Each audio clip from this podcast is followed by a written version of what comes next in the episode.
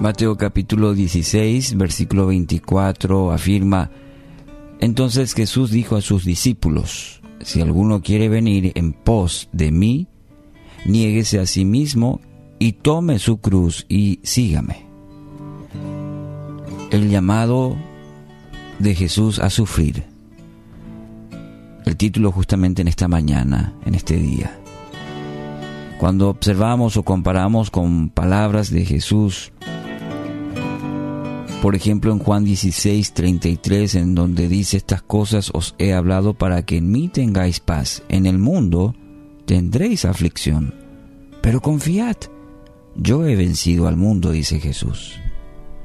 En segunda Timoteo 3:12, asimismo serán perseguidos todos los que quieran llevar una vida piadosa en Cristo Jesús. En Lucas 9:57 al 62 encontramos el costo de seguir a Jesús, como por ejemplo el hecho de tener comodidad o el duelo o despedirse de la familia. Y el costo es alto. El llamado de Jesús es a una vida de sufrimiento. Nos, nos pinta el panorama de esta manera encontramos el, al joven rico que no siguió a Jesús. ¿Por qué? Porque el costo era alto. No quería sufrir, porque le gustaba la riqueza, la comodidad, por ejemplo.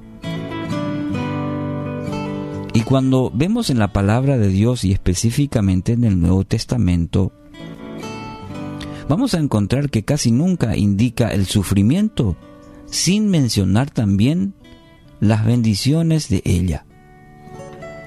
Y muy a menudo esto tiene que ver con el gozo.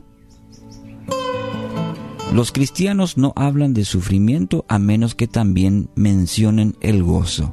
Es decir, algo muy interesante ocurre en el principio con Cristo, en el principio la palabra del Señor, que en el sufrimiento también va muy ligado el gozo. Es como, como que van juntas. Lo que hace que la cruz valga la pena es el gozo, porque nos da la fuerza para llevarla. El gozo del Señor es nuestra fortaleza. El gozo y el sufrimiento son aspectos necesarios para el cristiano. Pueden y deben coexistir tanto el gozo y el sufrimiento. Es algo que solamente Dios puede permitir porque nuestra naturaleza humana probablemente quiera rehuir del sufrimiento, pero Dios la utiliza muchas veces en nuestra vida para experimentar el verdadero gozo. Y hay tantas historias y probablemente usted y yo tengamos también experiencias de vida en, en donde en medio del sufrimiento hemos experimentado verdadero gozo no por eh, nuestras habilidades, sino porque en esas limitaciones que tenemos es donde la gracia del Señor abunda. Y es ahí donde podemos vivir, experimentar gozo, porque nosotros no podemos. Es gracia del Señor obrando en nuestra vida. Un evangelista chino que pasó muchos años en prisión debido a su fe, debido a su fe, dijo lo siguiente, si usted acepta sufrir por fe, como si fuese un privilegio, el sufrimiento se vuelve su amigo y le acerca a Dios. Y lo dijo una persona que sufrió y mucho.